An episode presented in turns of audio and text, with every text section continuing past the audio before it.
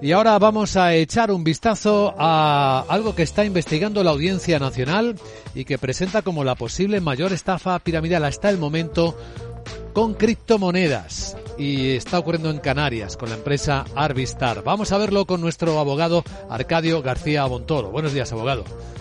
Buenos días, Luis Vicente. ¿De qué hablamos? Pues irrumpen, como decías, las criptomonedas en el escenario jurídico por ese presunto episodio de estafa piramidal.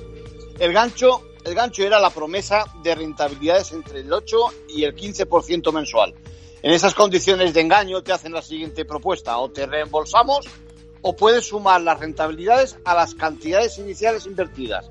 Y como, bueno, la práctica, como se obtiene un beneficio tan rápido, porque te liquidan semanalmente, lo frecuente es que te esperes un poco y disfrutes de esa promesa, porque esa promesa sí que se cumple, claro, solo al principio. Bueno, los perjuicios contabilizados hasta la fecha por encima de los 41 millones de euros con perspectivas de alcanzar más de 100 millones. 100 millones. ¿Y cómo ha logrado crecer tanto, engordar tanto esta presunta estafa piramidal?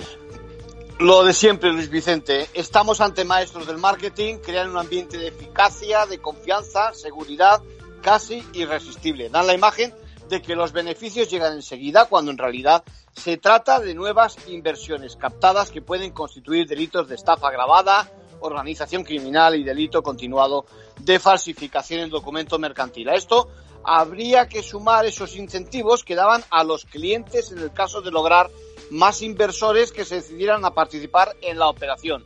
Le llamaban el plan amigo. Ahora la justicia actúa cuando durante el último trimestre del año pasado dejan de cumplir con varios inversores que piden sus fondos. Claro, como es normal. En conclusión.